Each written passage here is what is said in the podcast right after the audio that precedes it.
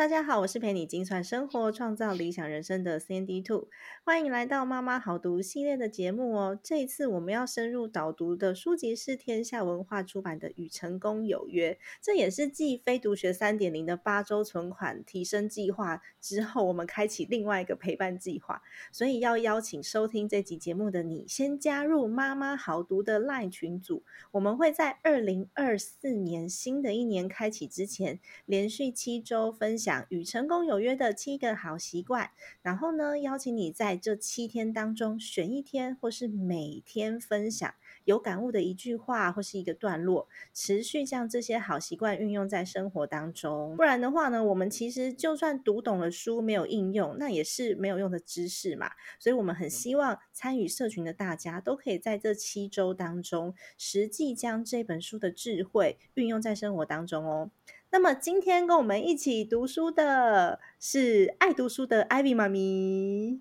，Hello，大家好，以及我们今天最重要的引读人聪明主妇，Hello，大家好，Hello，两位好，因为我们第一周啊，想要引导大家一起培养的好习惯叫做主动积极，然后一直到扩大影响力，所以我也想要请聪明主妇帮我们分享一下。关于第一周的这个好习惯呢，它实质上史蒂芬·科维到底想要跟我们沟通些什么呢？嗯，其实我觉得他在这里面呢，有一个他把主动积极放在第一个习惯，其实是非常非常有意义的一件事情。因为呢，其实他自己书里面也有提到，呃，这七个习惯其实应该是会围绕着我们整个人的一生才对。但是呢，他在这一到七个习惯之间呢，它还是有一些次序上面的安排。那他就有提到说，哎，如果啊，你想要改变一个环境，但是譬如说，哎，你可能跟上司处的不好，好的，但是你就呃马上就想着说，哦，我要双赢，然后呃可能就会啊提出一些双赢的策略啊方案呢。可是很有可能你们之间呃可能曾经的误会啊，或者是彼此的状态还没有调整调整好，那可能会变成两两败俱伤的那个。场面，对，所以呢，他在这个他把主动积极放在第一个习惯，他其实是要告诉我们，我们要拿回自己的责任感，就是我对我做的事情，呃，是有百分之百的责任的，不管外面的环境是怎么样在变动，或是别人怎么样对待我们，当然有时候我们还是会有一些，嗯，觉得不公平啊，或者是嗯不服气，或者是觉得委屈的状态，但是呢。嗯，他的这个主动积极，我觉得很重要的一点就是，我们永远都有权利去选择我要用什么样的方式来应对我所面对的事情。嗯，我觉得这是主动积极最重要的一个含义，就是对自己的责任心。嗯，而且我觉得它里面很重要的一点就是，他讲到我们唯一可以掌握的就是自己的态度，所以我也蛮喜欢书里面这一段讲的影响圈跟关注圈的概念。对，就是，嗯，其实之前也有稍微提到过，就是，嗯，我们都会有一些被关注的需求，或是我们都喜欢去，我们当然都希望当一个有影响力的人，就是，哎，我们说话的时候有人听，然后呢，我们做事情的时候有人关注。其实这个在小孩的原始的欲望就可以，嗯，表现的很明显，对，因为小朋友都很希望得到爸妈的关注。可是他有提到说，哎，其实，在影响别人之前，我们应该要先。先把自己搞定，我觉得主动积极一直在说的都是要先回到自身这件事情。对，因为他其实前三个好习惯都是围绕在自身，我们要先搞定自己，我们才有办法去影响别人，或者是做团队合作之类的，然后呃人际关系的扩大。所以我觉得关注圈跟影响圈这件事情啊，可以大家去翻一下这本书。然后我们这次呃这个礼拜呢。导读的部分呢，应该是第四十七页开始，对吧？对，四十七页到第几页？来看一下哦，一百七十五页到一百七十习惯。嗯，OK，四十七页到一百七十五页，所以我们这一周只需要读这几页就可以了。然后你可以回去看一下关于我们刚刚在讲的，就是呃关注圈跟影响圈的部分。因为关注圈其其实我们有很多事情是。我们想要去关注的范围，比如说，嗯，国家大事，然后个人健康、家庭关系等等的。可是有一些事情其实是超出我们能力范围可以控制的事了。所以我们就只能够把嗯注意力往外，然后就把不如意的这个结果推给外在环境，或是推给身边的人。其实我们应该要反观一下我自己。到底是能够做到哪一些事是我可以改变的，哪一些事情呢是我无法改变的？所以也是回到自身，我觉得这点蛮重要的。嗯，这个其实我也可以，就是也还是要提醒一下大家，大大家我们刚刚讲的那个页数之前它前面其实有一些自身的自身的改变，还是要去思考一下。比如说，它有一些告别旧思维啊，还有就是你对成功的定义上面的改变。其实我觉得这个还是要呃把它看完啦，并不是说只看我们讲这几页哦。对，是我们这一周，我们这几周是是依照他七个好习惯，然后去深入探讨这七个习惯，不代表前面不重要。其实前面对蛮蛮让人醒思的，就是从呃斯蒂芬科维，因为我们这次看的这本书，其实他已经再版非常多次了，是最新的这个版本哦，是他的儿子。就是西恩科维有在里面做一些注解的这本书，所以如果你手上的不是这个版本的话，有可能页数会不合。但是如果是这个版本的话呢，你就可以按照我们的进度，然后稍微去翻一下。那前面呢，找时间去阅读一下，你就会知道斯蒂芬科维那时候在写这本书他的初衷。没错，我觉得就是提醒一下大家，前面有空还是要看一下。其实它可以也前面有一些对话跟故事，还是可以让大家会有蛮多心思的。我觉得也蛮好的。嗯，对，因为我觉得序跟前言其实它里面还是有蛮多的重点，只是呃，我们直接先进入第一个习惯，但是有时间可以呃蛮就是稍微看一下前面，因为我觉得其实你看到前面它有一个是这个是谁写的序啊？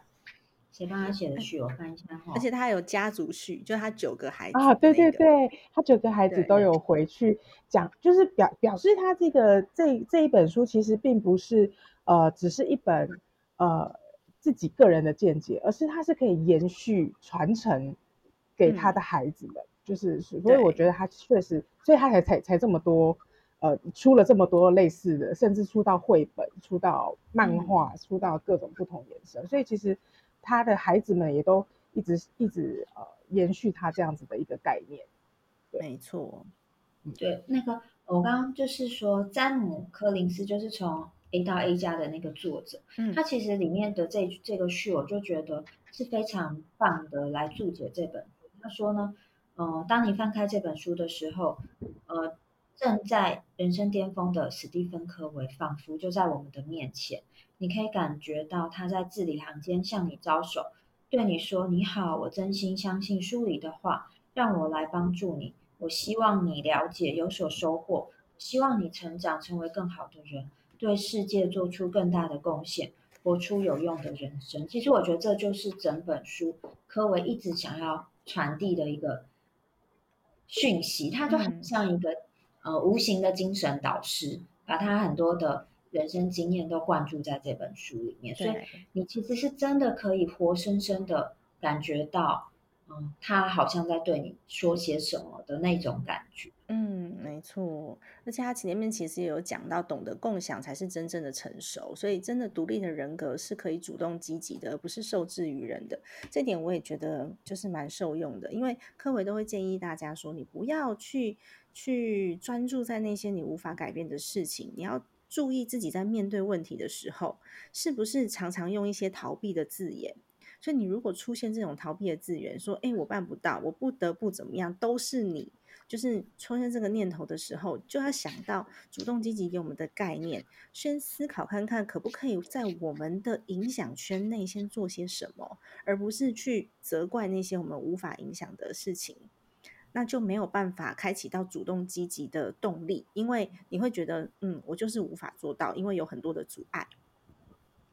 对他这个刚刚 Cindy Two 讲这个在第一百四十八页，它有一个言语态度的对照表，我觉得这个是非常非常实用的。譬如说被动消极的人就会说，哦，我没办法，我无能为力。还有那个我之前也蛮常听到，可是我就是这样的人呐，嗯，我就是一个内向的人呐，我就是一个怎么样的人呐。类似像这样子，对，然后或者是说，哦，我不能怎么样怎么样，或是都是因为谁谁谁，所以我怎么样怎么样，这都是一种比较消极的，嗯，对对应方式。但是其实我们是可以用语言，先透过自己的语言来修正一下，可能不能哦马上就整个扭转情势。可是，譬如说他的主动积极的语言，就是说，哎，那我来试试看有没有其他的可能，或者是那我呃至少可以先控制一下我自己的情绪，或是我打算怎么做怎么做，这都是把积呃消极转为积极的一种方法。嗯，你就可以把这个主动权从外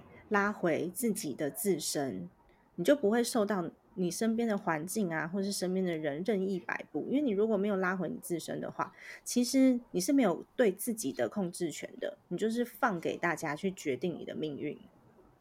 没错，没错，嗯，对啊。那我也想要请教一下两位，就是你们有什么这些好习惯的实际在生活当中执行的案例，是你们觉得，嗯，你应用在生活当中觉得非常棒，可以如鱼得得水的，就跟大家分享一下。哎，好，那我先。好，你先，你先。其实我觉得他这里面提到一个也还蛮值得我们去反思的，就是呢，他提到了一个，我们现在是活在一个品德的时代，还是个人魅力的时代？你们觉得呢？我觉得是。因为我有看书啦，这样不准。对啊，因为有看书，这样不准。你会有看书的人，但是我必须说，但是我必须说，如果说我在没有看书的状况之下，以现在的氛围，我会觉得是个人魅力，对吧？嗯，对，现在社会氛围会觉得是个人魅力。对，没错，因为我觉得，其实你看他在三十年前就已经。呃，点出了这个问题。可是，在三十年后，那时候还没有社群媒体。可是，在三十年后的今天，其实，嗯，大家是更着重在个人魅力的。对。那他说，个人魅力其实更强调的是人际的，可能是公关技巧，或者是社交技巧，或者是呢，好像一昧的去鼓鼓吹大家要很积极、很进取，或者是好像要往一个什么样的呃目标前进。这也没有不好，因为努力本来就是我们应该。应该要做的事情，嗯，可是回到之前，譬如说有一些风波啊，或者说啊，好像人设崩坏，其实我觉得都是因为，嗯，我们没有拿捏到那个处事的准则，嗯，导致说整个都崩解的那种感觉。对，但是如果你是遵循着你的处事准则，你是遵循着原则的时候，其实这些事情不会发生，就是崩坏的那些事情。它是不会发生的，嗯嗯，对，所以我觉得，嗯，他在里面提到的说，哎，我们想要教给小孩的是个人魅力还是品德，或者我们是希望自己是一个有品德的人，还是有个人魅力的人？我觉得这个差异有时候会蛮细微的，甚至我们会觉得个人魅力甚至画跟品德画上了等号，我觉得这也是非常危险的一件事情。对，没错，而且他书里面呢。儿子写的那个那个序里，我觉得有一个很有趣的故事。就斯蒂芬·科文有一次他在赶飞机要去机场的时候，就发现那个路上大塞车，司机就跟他讲说：“不可能，我们不可能准时到机场的。”然后这时候科维就发挥了主动积极的这个 好习惯，他说：“一定可以。”他他决定要自己下车去指挥交通，然后把那个乱成一堆的交通状况，就是把它疏解开来了，然后让司机在指定的的位置上面去接他。就没想到，真的因为他的一个动作，让他准时到达机场上了飞机。我觉得很有趣，超猛的，对，真的真的超猛的。那其实我们在读书的时候啊，因为大部分在群组里面的伙伴都是妈妈，我们也会想要去引导孩子这个好习惯。那嗯，两位在生活当中是怎么样去引导小朋友去养成主动积极的好习惯呢？嗯，这个话我先讲好了。其实主动积极这件事情啊，确实是需要呃去引导他的。因为其实像我的孩子在呃小，就是在一开始他是一个呃蛮被动的小孩，就是他比如说像水弄倒了。或者是他做错了什么事情，他就是会傻站在那里，然后就不做任何事情。然后后来我们要开始发现，其实我们要先让他学着先主动的去解决自己遇到的问题，然后才对，就等于说我们要去教他去，然后就现在，因为以前像为什么他会这样，我们会发现是爸爸妈妈会先去先先去帮他解决，嗯，没错，他就会。就会撒在那，他觉得说，哎，反正有人会帮我解决，我就不需要做这些事情。这样子，对对对对。然后现在开始就会遇到这种问题，我们就会看着他说，所以你要接下来你要怎么做？我们就会去呃告诉他，就是这些事情是你做的，所以你造成的，所以你要自己去解决它。嗯，对。然后所以去去推着他往前走，然后告诉他你要去拿抹布，然后你要去做什么，然后你要去把倒下来的杯子收起来，然后你接下来你要把它擦干净。即使他做的不完美，擦的不干净，你还是要让他自己去完成这些事情。就像呃，学校对，就像因为现在他他他才刚上小一嘛，所以在那时候，我就我记得非常印象非常深刻，包含学校的老师，他也不断的在教教教引导家长做这件事情，就是呃主动积极对自己负责。我觉得这是非常重要的一个点，不然其实孩子就像废柴，我必须讲。真的，所以为什么斯芬科维把主动积极当成第一个首要的好习惯？因为你只要不主动积极，你什么事情都软烂在那边等着人家帮你去处理的话，其实后面的就通通都不用讲了。真的，因为老师那时候就讲说，如果今天孩子他的东西课本什么都忘了带，他打电话告诉你，千万不要帮他送。对。对，那你就让他忘了后果，让他承担后果。然后，如果他起床晚了、迟到了，你也不要叫他起床，就让他承担后果。他说，这就是让他知道说，哎，他今天事情没有做好，他然后老师会处罚，这是他自己要负责承担的。然后他之后之后就知道说，哦，他事情没有做好，那他要承担之后，他就会知道说，以后要主动积极的，不要再去受到处罚。嗯哼，但我觉得这是老师给给我很很大的对很大的启发啦，对，嗯，但其实有时候也会惩罚到爸爸妈妈，因为他迟到了，爸妈上班也迟到了，确实确实，但是其实但是我觉得那就是一种一种一种改一种心态上的改变，因为就像你讲，就是爸爸妈妈因为会怕自己迟到，所以就会逼着孩子，那孩子就就一样，就是哦，因为爸爸妈妈怕迟到，对我一定一定就什么都交给爸爸妈妈处理。所以其实就就就是这个样的心态，你要去改变它，然后让要想说啊，没关系，我我就跟老跟跟主管说，哦，我晚半个小时到办公室。嗯，那是因为你的工作类型可以。对啦，我的工作类型是可以这样，但是像他忘，像他他前像我女儿那时候，因为他刚上小学，他就前他就连着两天忘记带铅笔盒。嗯，然后就因为他们学他们承担。对，我就让他承担，然后就他就，嗯，他就是后来老师就在他的联络簿上面，就是讲说你连续两天忘记带铅笔，盒，就给他给他一个那个呃，就是就他们有贴纸的概念，然后就告诉他，然后他就很伤心，然后就是下课就不能出去玩，他们就被处罚，然后他从此以后他就再也不会忘记带铅笔盒这件事情，然后就是对自己负责，然后回到家第一件事情就会是去整理书包。他会开始主动积极对自己负责，然后他还会去提醒他的同学说：“你要记得带铅笔盒跟水壶哦。”他会开始积极热心的去帮助别人。对，所以其实我觉得这件事情就是除了自身之外，你会观察，其实你身边的人也在帮你的孩子，甚至帮别人去做主动积极这件事情。嗯，对对。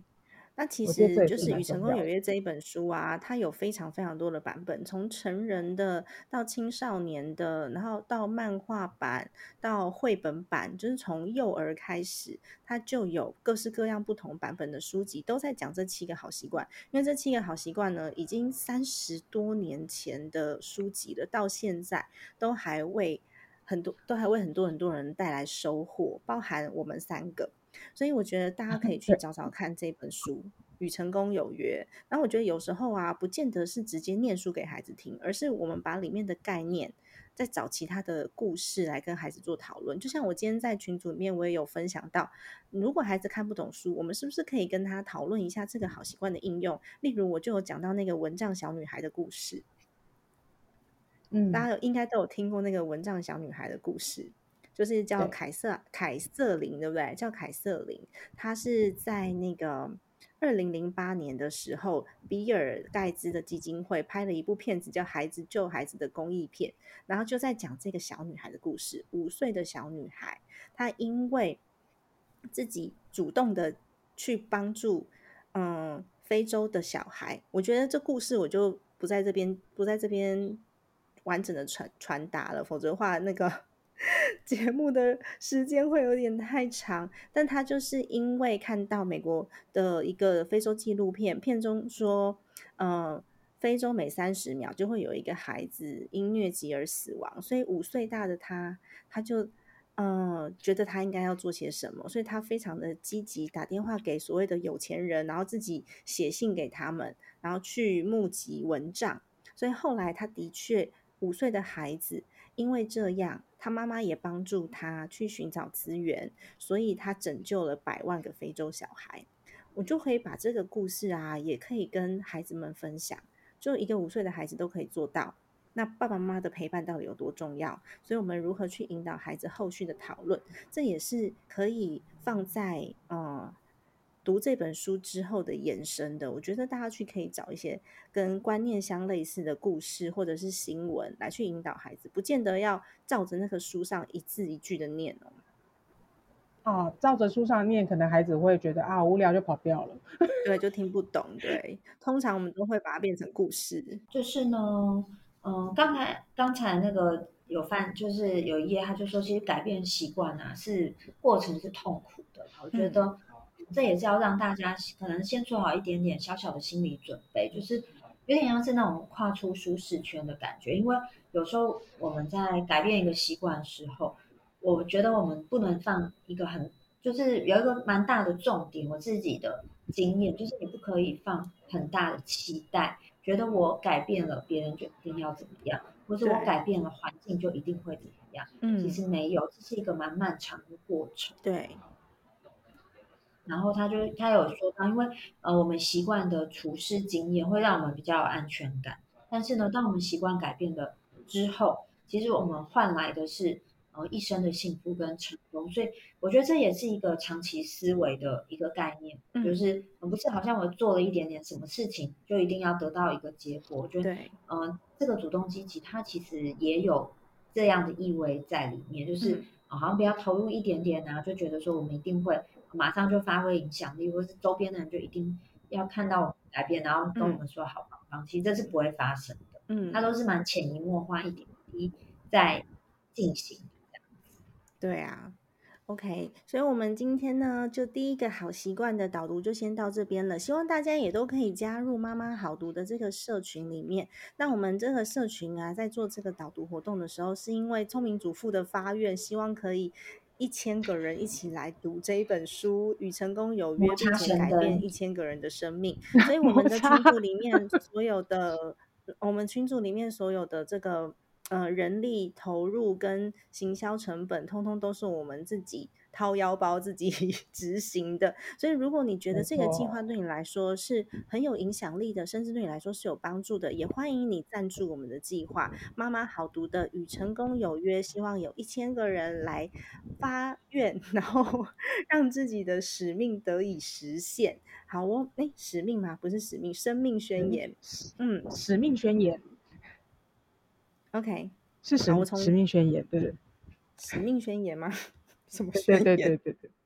使命宣言。好哦。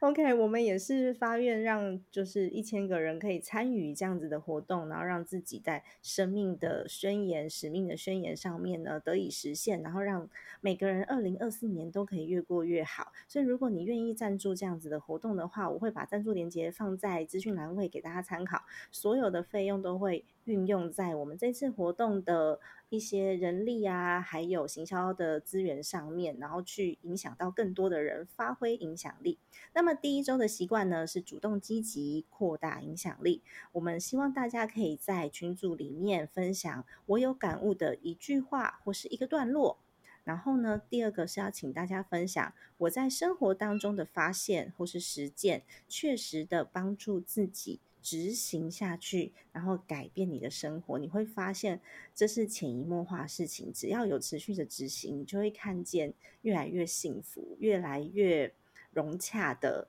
嗯，应该人际关系，或者是，嗯，身边有一些很神奇的事情，自然会发生。这就是宇宙的力量。好哦，吸引力法则，吸引力法则，没错。就会乱吸引一些有的没有的。对，就是像聪明主妇一样，只是默默的讲出他的愿望，就不小心被实现了。对。就默默的被实现了。所以收听这集节目的你，邀请你加入妈妈好读的赖群组喽。好的，那我们这集节目就先到这边结束了。其实它这集不是一个节目啦，对不起。所以我们第一个好习惯算是一个导读啦，算是导对对对。所以我们第一个呃与成功有约的第一个好习惯的导读到这边结束了，我们群组里见喽，拜拜。